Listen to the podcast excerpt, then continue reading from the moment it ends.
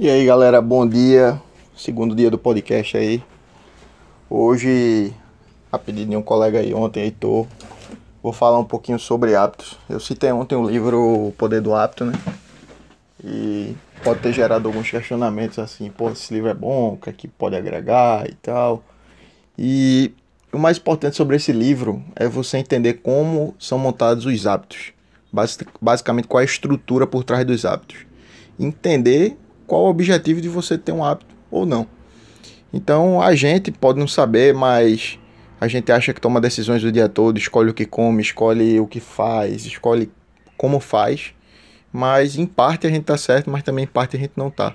Claro que tem dias que a gente quer dar aquela variada, mas talvez seja um, um hábito de variar, vamos dizer assim.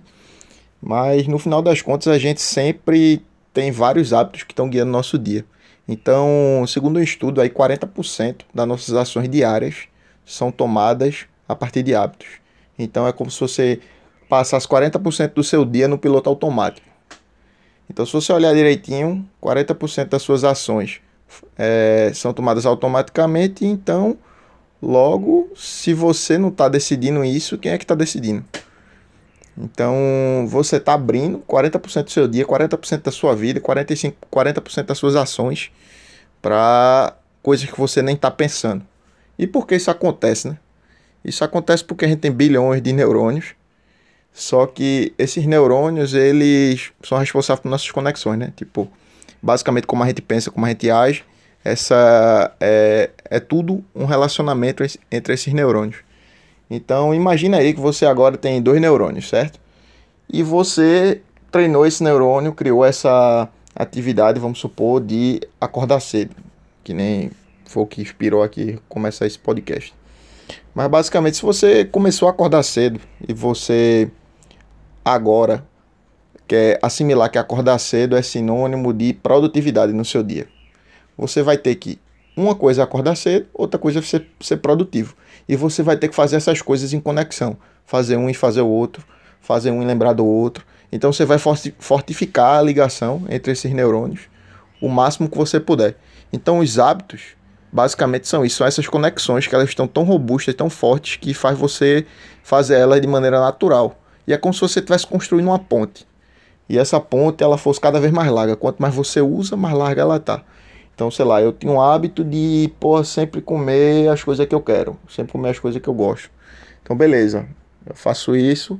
E esse hábito ele é tão difícil de cuidar porque eu já faço isso há tanto tempo, faço isso tantas vezes, me dá um prazer tão bom, tá ligado? Para manter esse hábito que é como se a ponte fosse tão grande que é muito difícil eu negar ela, entendeu? Então, beleza, então é irreversível isso, a ponte não dá para ser destruída. Como, como é que funciona isso? Na realidade, é, o que, o, é como se fosse o que dá energia para essa ponte, para esse caminho, é você é o prazer relacionado a isso. É a motivação que você tem relacionada a isso. Então, se você consegue pensar um pouco, por exemplo, eu quero mudar esse hábito de comer só as coisas que eu quero. E eu começar a pensar um pouco mais no benefício que isso vai trazer, eu mudar meus hábitos, como eu me sentir bem com meu corpo, com minha mente, com meu dia, com minha produtividade, como sei lá, você chega num, até em outros níveis de porquê. Por exemplo, pô, eu gostaria de ir pra praia, andar sem camisa, ficar feliz com a minha imagem, com o meu corpo. É, pô, eu gostaria de comer mais saudável, então eu gostaria de comer coisas que impactam menos o planeta, ter, um, ter uma pegada um pouco mais sustentável. Então eu gostaria de controlar isso. E controlar a alimentação, por exemplo, é uma das coisas mais difíceis, porque a gente faz isso há tanto tempo. E é, os nossos ancestrais também faz isso há, há muito tempo. E basicamente o foco de você comer, o objetivo de você comer, é você viver. Então se você está pensando, pô, eu quero. Porque você está comendo de fato, seu objetivo é viver. E seu corpo ele tem a missão de manter você vivo. Então ele vai estar tá sempre lembrando você de comer, ele vai respirar automaticamente, mas ele vai estar tá sempre lembrando a você, basicamente, a ficar na sua zona de conforto, no sentido de que gastar menos energia é sinônimo de viver mais. Tá então, quando você fica mais do, quando você passa mais tempo dormindo, quando você come mais do que deveria e fica lá relaxadão e tal, por que você está fazendo isso? Você acumulou tanta energia que seu corpo sabe que você não precisa fazer nada, então ele vai começar a gerar os hormônios e tal para te deixar mais tranquilo, mais calmo. Então, beleza. É, entendido um pouco como é que funciona aí o, o processo de criação de um de uma como é que se diz de um hábito. Então, se você sabe que é por essas conexões, você tem que começar a criar outras conexões. E essas conexões têm que ser mais fortes ainda, tá ligado? Então, o objetivo não era nem falar 100% aqui, porra, como é que funciona o hábito e tal. Vocês podem ler o poder do hábito, tem outros livros aí, é bem tranquilo. É, entender como é que funciona essa questão dos hábitos. Mas eu queria trazer aqui cinco hábitos que provavelmente muda a vida de qualquer pessoa.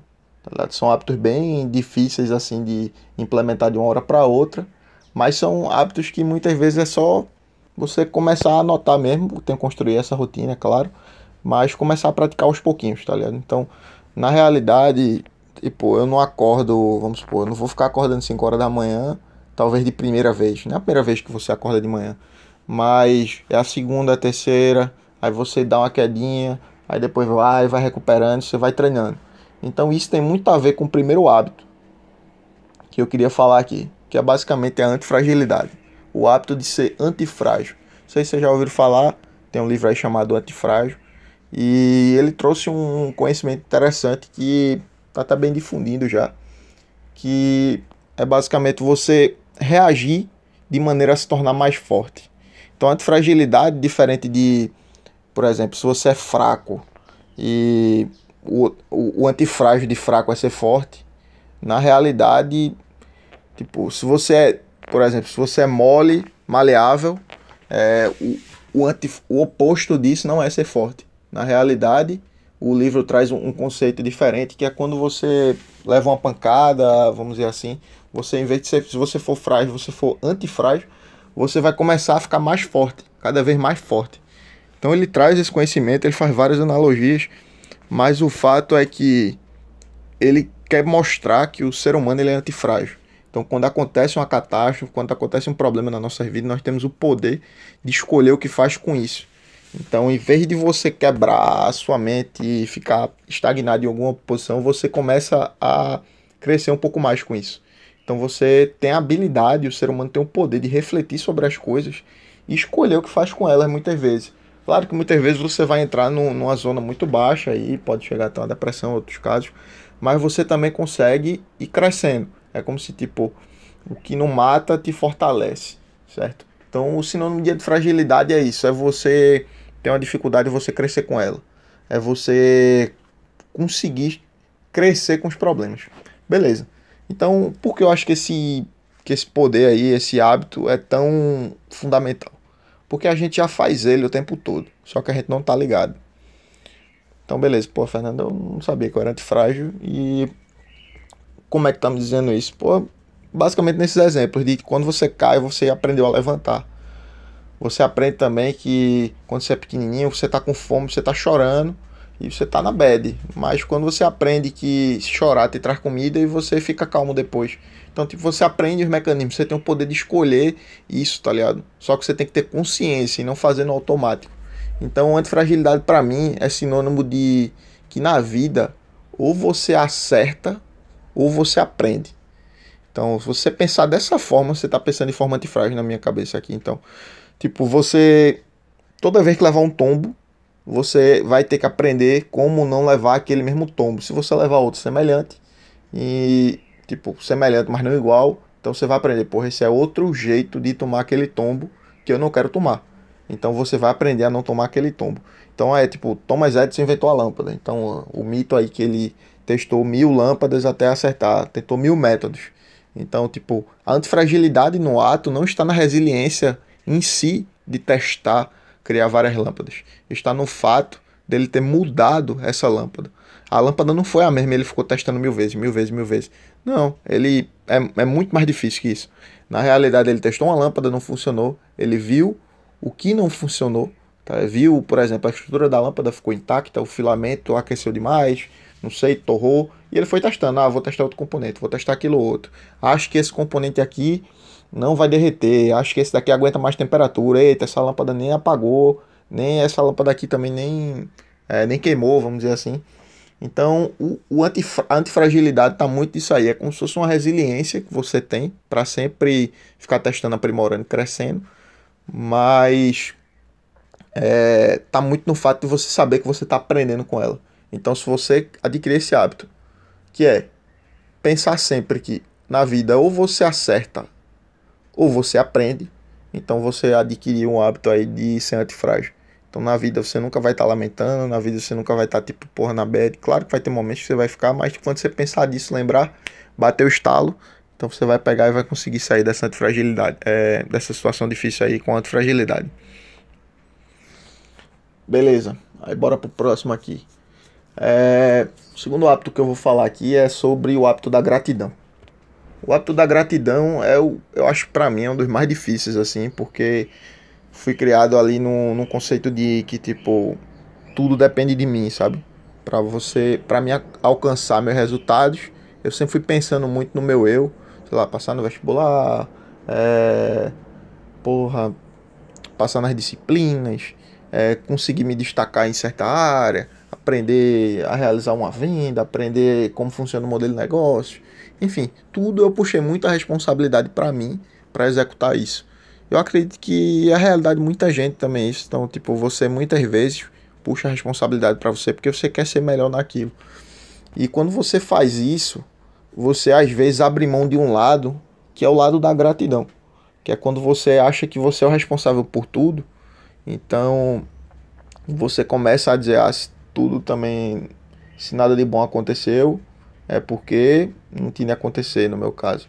E se aconteceu coisa boa, é porque é, aconteceu aí também aleatoriamente, vamos dizer assim. Não, não é. Tem coisas que você não pode escolher. Pelo menos eu pensava muito assim. Só que quando você começa a pensar um pouco mais na gratidão, você começa a ser muito mais simplista. Então você não vai pensar os resultados na vida como certo e errado só. Você vai pensar um pouco também nessa questão da fragilidade, tá certo, aprendi e tal. E, e ser grato por isso. É realmente apreciar o aprendizado, apreciar o momento, apreciar até a tristeza, curtir cada momento. Tá ligado? Então, se você é grato pelas oportunidades que aparecem na sua vida, pelos amigos que você tem, pela família que você tem, tá ligado? Por ter a oportunidade de até estar tá ouvindo um áudio desse. Então, se você tem ouvido, brother, tem gente que não tem. Então, se você anda, se você começa a ser grato por andar, que é uma coisa que, velho, tenta imaginar a tua vida aí, cinco minutinhos, sem perna. Você, pô, tá difícil levantar hoje, tá difícil fazer alguma coisa, mas, velho, imagina se você não tivesse perna, brother. Como é que ia ser? E quando você conhece um cadeirante, velho, quando você conhece um cara que é cego, você precisa ver a energia que essa galera tem. É uma coisa que você, se você nunca teve essa oportunidade, fosse você testava. Porque é uma galera que geralmente é muito feliz. Tá ligado? Claro que tem todas as dificuldades, tem, tem as exceções. Mas é uma galera que, pelo fato de dessas oportunidades que é pra, pra gente, a gente desconsidera, se, que elas não são básicas de jeito nenhum, elas são fundamentais para a sobrevivência. Mas ela traz uma simplicidade, traz uma gratidão, traz um amor próximo, uma valorização. Imagina esse cara enxergar por um segundo como seria ser, como, como esse cara pode ver, velho, como é a as cores, velho. Um pôr do sol. Imagine isso. Como é você não vê um pôr do sol? Então é uma coisa que me toca muito nesse sentido de começar a pensar um pouco mais em gratidão.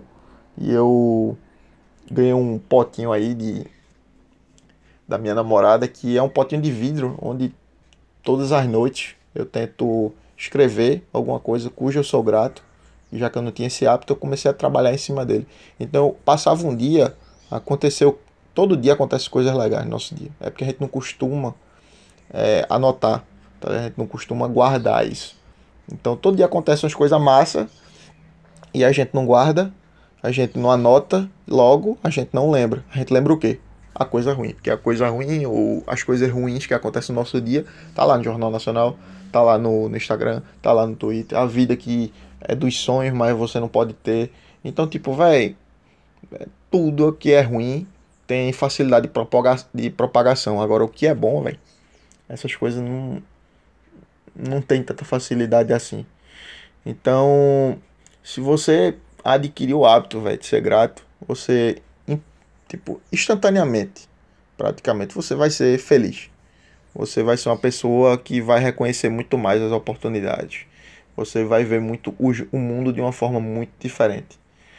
Então, acredito que o recado, em parte, seja muito esse aí. de você acertar, você aprender e você ser grato. Acho que esses dois, velho, são é uma arma tão tão poderosa assim, se você começar a botar em prática.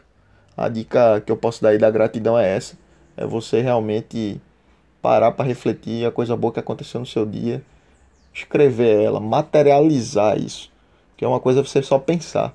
Pensar você esquece, um sonho você esquece. Agora, se você escrever, está materializado. Você pode lembrar, você pode criar o hábito de revisar pelo que você é grato. Um dia que você estiver triste, imagine que tu passou um ano inteiro anotando só coisa boa. Aconteceu uma coisa ruim, você pega esse pote, essa materialização de gratidão, e você olha ela e você, pô, bicho, que, que dia incrível, velho, que aconteceu. Pô, realmente esse dia.